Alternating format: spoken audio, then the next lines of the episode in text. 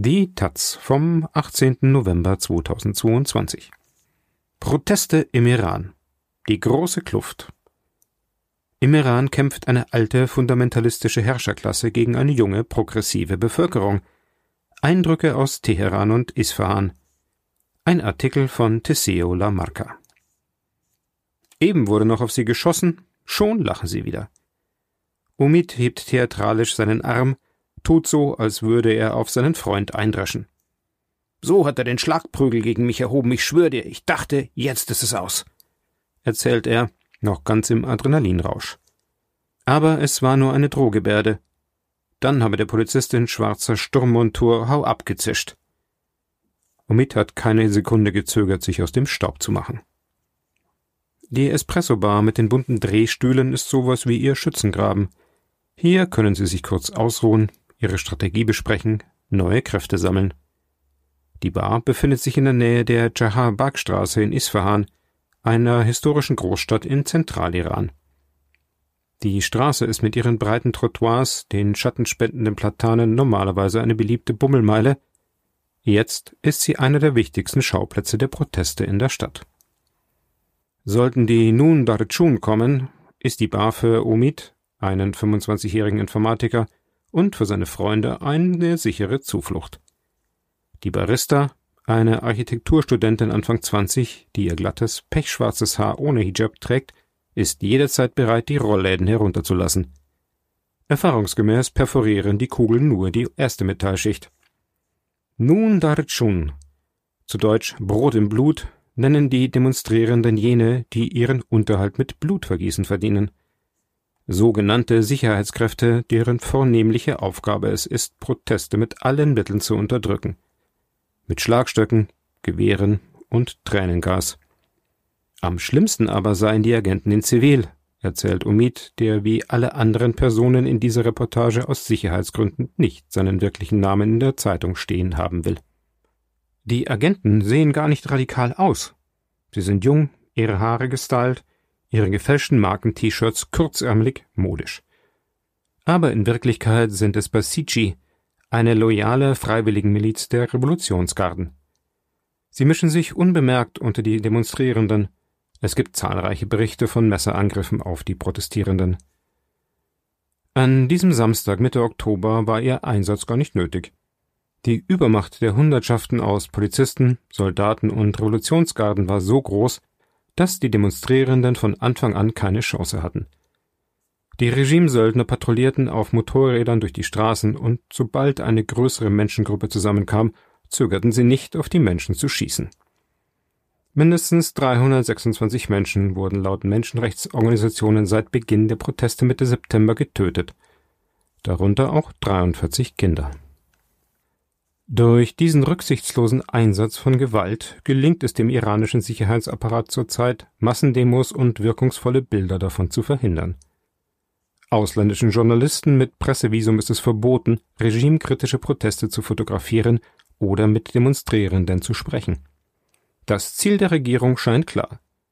Der Anschein, dass alles normal und unter Kontrolle ist, muss unbedingt gewahrt werden – für die eigene Anhängerschaft, der das Regime gebetsmühlenartig erzählt, die Proteste seien nur das Werk ausländischer Agenten. Und für die internationale Gemeinschaft, die nicht merken soll, wie stark das Regime im Inneren ins Wanken geraten ist. In Wirklichkeit ist nichts mehr normal in Iran. Die Normalität, wenn es die je gegeben hat, ist spätestens seit dem Tod von Massa Amini vorbei. Massa Amini, eine junge Frau vom Land aus einer Familie der unteren Mittelschicht, gewaltsam zu Tode gekommen in Gewahrsam der Gash-e-Erschad, der gefürchteten Sittenpolizei. Amini war in Begleitung ihres Bruders in Teheran zu Besuch. Sie trug ihren Hijab, wie vorgeschrieben, nur eben nicht ganz so streng, wie es die Sittenpolizei gerne gehabt hätte. Für die iranische Gesellschaft war Mascha Aminis Tod wie ein Weckruf. Diejenigen, die sich vor dem islamistischen Unterdrückungsstaat in Sicherheit wähnten, solange sie nur keinen Aktivismus betrieben und sich brav an die Gesetze hielten, wurden in ihrer vermeintlichen Sicherheit erschüttert. Und diejenigen, die schon lange gegen das System rebellierten, merkten nun, auf welch überwältigenden Rückhalt in der Gesellschaft sie zählen können. Laut einer inoffiziellen Umfrage des islamischen Regimes sollen 83 Prozent der Bevölkerung mit den Protestierenden sympathisieren. 55 Prozent würden sie sogar auf die eine oder andere Weise aktiv unterstützen. Diese Zahlen nannte Mustafa Rostami, der Repräsentant des obersten Führers Ali Chemini, in einer Universität bei einem Treffen mit Studierendenvereinen. Wie die Erhebung zustande kam, ist unklar. Es ist aber bekannt, dass der iranische Geheimdienst regelmäßig solche Umfragen durchführt, ohne die Ergebnisse zu veröffentlichen. Der breite Rückhalt für die Proteste ist bemerkenswert. Nicht nur, weil er rein zahlenmäßig groß ist und sich jederzeit in regimegefährdenden Massendemonstrationen entladen könnte, wie schon während der Grünen Bewegung 2009, als Millionen auf die Straße gingen, um gegen mutmaßliche Wahlfälschung zu protestieren. Gefährlich für die Regierung ist die Sympathie für die Protestierenden vor allem deswegen, weil diese Protestbewegung mit der Mäßigung der Vergangenheit abgeschlossen hat. Sie will nichts weniger als den Sturz des Regimes, sie will die Revolution. Die Demonstrierenden lassen in dieser Hinsicht keinen Spielraum für Interpretationen übrig. Sie rufen Tod dem Diktator. Wir wollen keine islamische Republik mehr. Oder Dieses Jahr ist das Jahr des Blutes. Ali Khamenei wird stürzen. Sie verbrennen Propagandaplakate des Regimes, greifen militärische Einrichtungen und Polizeistationen mit Molotow-Cocktails an, wehren sich barhändig und mit Steinen gegen die schwer bewaffneten Sicherheitskräfte. Die Radikalität der Proteste offenbart die enorme Kluft, die zwischen einer alten, fundamentalistischen Herrscherklasse und einer mehrheitlich jungen, progressiv eingestellten Bevölkerung herrscht. Iran ist in dieser Hinsicht ein Paradox. Spätestens seit den 90er Jahren findet im Land ein Prozess der Säkularisierung statt, der so rasant verläuft wie nirgends sonst im Nahen Osten und der durch persischsprachige Auslandssender und die sozialen Medien zusätzlich befeuert wird. Zugleich terrorisiert ein rückständiges Fundamentalistenregime die Bevölkerung mit islamistischen Vorschriften, die das Leben der nicht praktizierenden Iranerinnen und Iraner laut Umfragen immerhin 65 Prozent der Gesamtbevölkerung, kriminalisieren. Azadeh erinnert sich, wie der TV-Sender Jem zum ersten Mal unzensierte Filme und Serien auf Persisch ausstrahlte. Es war das Jahr 2006. Azadeh war damals 13, ein Teenager. Meine Eltern waren schockiert, als sie zum ersten Mal im Fernsehen eine Liebesszene sahen. Ich und meine Schwester wurden sofort ins Kinderzimmer geschickt. Die Eltern aber hätten, halb empört, halb fasziniert, weitergeschaut. Die Revolution in den Köpfen hat damals angefangen, ist Assadeh überzeugt. Bald seien die Küsse im Fernsehen normal geworden. Immer absurder erschien dagegen, dass in Iran sogar das Beisammensein unverheirateter Frauen und Männer unter Strafe steht. Assadeh ist Grafikerin. Sie stammt aus einer typischen Mittelschichtfamilie aus Teheran. Ihr Vater war vor seiner Pensionierung Ingenieur, die Mutter Hausfrau. Die gesellschaftliche Öffnung kam zuallererst bei Menschen wie Ihnen an, die sich Satellitenschüsseln leisten konnten. Lange hofften sie auf Reformen, auf eine friedliche Entmullaisierung, ähnlich der Entstalinisierung in der Sowjetunion. Assadeh setzt sich auch aktivistisch dafür ein. 2013 verteilte sie im Wahlkampf Flyer für den Reformkandidaten Hassan Rouhani, der eine Lockerung der Sittenregeln und eine Öffnung gegenüber dem Westen versprach. Tatsächlich gewann Rouhani die Wahl, doch jeder Gesetzesvorschlag, der auf eine gesellschaftliche Öffnung des Landes zielte, wurde vom ultrakonservativen Wächterrat blockiert, jenem Gremium der Islamischen Republik, in dem zwölf greise Männer neue Gesetze auf ihre Islamkonformität überprüfen. Die Versprechen der Reformer sind eine Farce dieses Systems, ein lausiger Trick, um Druck aus dem gesellschaftlichen Dampfkessel zu lassen, sagt Azadeh. Als bei den Protesten gegen eine Benzinpreiserhöhung im November 2019 bis zu 1500 Demonstrierende in nur zwei Wochen getötet wurden, das Massaker geschah noch unter Hassan Rouhani, hatten Assadeh und Millionen andere Iranerinnen und Iraner schon jede Hoffnung auf Reformen aufgegeben. Wir haben wieder Hoffnung, sagt Assadeh heute, aber nicht auf Reformen, sondern auf eine neue Revolution. Viel Verkehr, eintönige Häuserfassaden.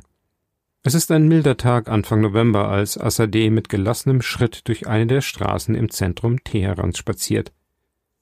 Sie hat Einkäufe zu erledigen, muss später noch bei einem Kunden vorbeischauen. Alles scheint einem normalen Alltagsablauf zu folgen, und doch hat sich Assadeh selten so frei gefühlt. Sie genießt die Sonnenstrahlen auf ihrem Kopf, die Brise, die durch ihre Haare geht. In den ersten Wochen nach dem Tod Massa Aminis verzichtete Assadeh nur auf ihr Kopftuch. Mittlerweile lässt sie auch ihren Manto zu Hause, das weitgeschnittene Oberteil, mit dem Frauen im Iran die Rundungen ihrer Hüften unkenntlich machen müssen. Jeden Tag verschieben wir die Grenze des Möglichen ein bisschen weiter, sagt sie. Verwunderte oder gar feindselige Blicke erntet sie dafür kaum noch. So viele sind die Frauen, die diesem Akt des zivilen Ungehorsams folgen. Einmal bleiben zwei Männer vor ihr stehen, aber nicht, um sie zu ermahnen. Einer von ihnen hält ihr ein Bonbon entgegen und lächelt. Assadin nimmt es, sieht dem Mann komplizenhaft in die Augen und geht weiter. Auf dem Bonbon hängt ein kleiner Zettel dran, darauf steht der Slogan Frauen, Leben, Freiheit. Das passiert mir öfter, wenn ich kein Kopftuch trage. Ein anderes Mal stand auf dem Zettel Du bist großartig, toll, dass es dich gibt, erzählt Assadeh. Durch solche simplen Gesten bringen die Iranerinnen und Iraner das Regime in existenzielle Bedrängnis. Der Kopftuchzwang ist der ideologische Grundpfeiler des islamistischen Systems, sagt die Iran-Expertin Katajun Amirpur.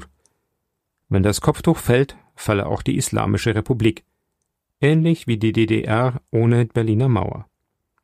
Deshalb werde die Regierung versuchen, die Kopftuchpflicht bald wieder mit aller Härte durchzusetzen, befürchten Beobachter. Assadeh spürt im Augenblick nichts davon.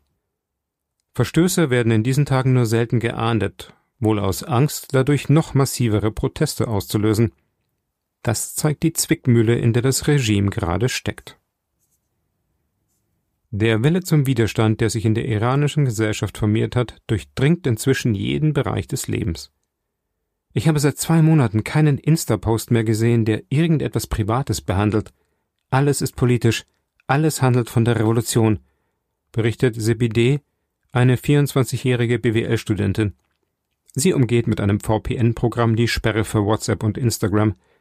Statt Selfies und Food-Fotos kursieren dort nur noch Informationen über die Verbrechen des Regimes und Aufrufe zu Protesten, Streiks und Boykottaktionen. Als Hossein Ronagi, ein bekannter regimekritischer Aktivist, am Abend des 13. November vorübergehend aus der Haft entlassen wurde, um in einem Krankenhaus notuntersucht zu werden, ging die Nachricht wie ein Lauffeuer durch die sozialen Medien. Hunderte bis tausende Menschen stiegen ins Auto und begaben sich umgehend in Richtung Krankenhaus. In der Vergangenheit waren politische Gefangene kurz nach ihrem Transfer in ein Krankenhaus verstorben. Das sollte sich nun nicht wiederholen jedenfalls nicht unbeobachtet. Hossein Ronagi ist noch am Leben und das Zeichen, das die Menschen für ihn gesetzt haben, war stark. Der Verkehr in Richtung Krankenhaus war zeitweise komplett lahmgelegt. Einen solchen Zusammenhalt habe sie in ihrer Gesellschaft noch nie gesehen, sagte Sepideh. Auch Mariam, ihre Mutter, einst eine apolitische Hausfrau, beteiligt sich. Der Verkäufer stöhnt, als Miriam in ihrem Stammladen insistierte, keine Milch der Marke Mihand mehr zu kaufen. Ich kann nicht einfach so mein ganzes Sortiment umstellen, klagte der Verkäufer. Doch Miriam blieb standhaft. Lieber trinke ich gar keine Milch mehr, als noch einmal etwas von Mihan zu kaufen. Der Lebensmittelhersteller wurde zur Zielscheibe des Boykotts, als in den sozialen Medien Bilder kursierten, die zeigten, wie festgenommene Protestierende in Mihan-Lastwagen abtransportiert wurden. Offenbar hatte das Unternehmen den Unterdrückungskräften des Regimes einen Teil seiner Lastwagenflotte zur Verfügung gestellt. Auch Kranken- und Feuerwehrwagen wurden nachweislich genutzt, um festgenommene Menschen abzuführen.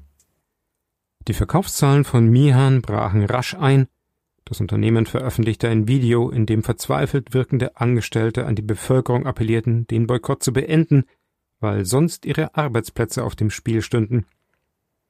In den sozialen Medien feierten die Iranerinnen und Iraner dieses Video als Beweis für den Erfolg ihres Boykotts. Inzwischen richten sich die Boykottaufrufe auch gegen zahlreiche andere Anbieter, etwa gegen die Taxi-App Snap oder den Lieferdienst Digakala, die beide den mächtigen Revolutionsgarden gehören, jener Streitkraft, die das System vor äußeren und inneren Feinden schützen soll und für die gewaltsame Niederschlagung von Protesten verantwortlich ist. Angesichts dieses Zusammenhalts scheint Irans Führung verunsichert. Es gibt Berichte von Uneinigkeit, wie mit den Protesten umzugehen sei. Hardliner warnen vor Appeasement und rufen nach noch mehr Härte. So forderten 227 von 290 Parlamentariern für die rund 15.000 inhaftierten Demonstrierenden die Todesstrafe. Andere befürchten wiederum, dass die Gewalt die Menschen nicht mehr einschüchtern kann, sondern ihre Wut nur vergrößern wird. Einheitlich ist nur das Angstnarrativ, mit dem die iranische Regierung nun versucht, die eigenen Anhängerinnen und Anhänger bei der Stange zu halten. Als am 26. Oktober Terroristen die Shah Cheragh Moschee in der Stadt Shiraz angriffen und mindestens 13 Menschen töteten, beschuldigte das Regime die Protestierenden, Wegbereiter des Anschlags zu sein. Seitdem werden im ganzen Land Propagandabanner aufgehängt, die die Bilder der Anschlagsopfer mit dem Slogan der Protestierenden Frauen, Leben, Freiheit in Verbindung bringen. In einem anderen Propagandavideo, das ein Lied der Proteste persiflieren soll, singen afghanische Frauen mit streng gebundenen Hijabs von ihrem kriegsversehrten Land und warnen die Iranerinnen und Iraner, dasselbe nicht auch mit ihrem Land geschehen zu lassen. Die Botschaft ist klar. Sollten die Protestierenden die Überhand gewinnen, wird Iran in Chaos und Terror versinken. Umid, der junge Informatiker, der in diesen Tagen auf die Straße geht, muss lächeln, wenn er diese Videos sieht. Die Angst, dass es noch schlimmer wird, das ist das einzige Argument, mit dem sie manche Menschen noch von sich überzeugen können. Früher sei das anders gewesen. Da waren religiöse Motive noch omnipräsent in der Staatspropaganda. Doch jetzt, da die Menschen nicht mehr daran glauben, fehlen die religiösen Motive komplett. Omid sieht darin einen Grund zur Hoffnung. Es gab Zeiten, als die Regimeanhänger fanatisch waren, bereit für ihre Überzeugungen zu sterben. Jetzt aber kämpften sie nur noch für ihre materiellen Privilegien. Das macht sie schwach, ist Omid überzeugt. Wir aber haben Ideale, wir glauben an ein freies Iran und wir werden alles dafür geben.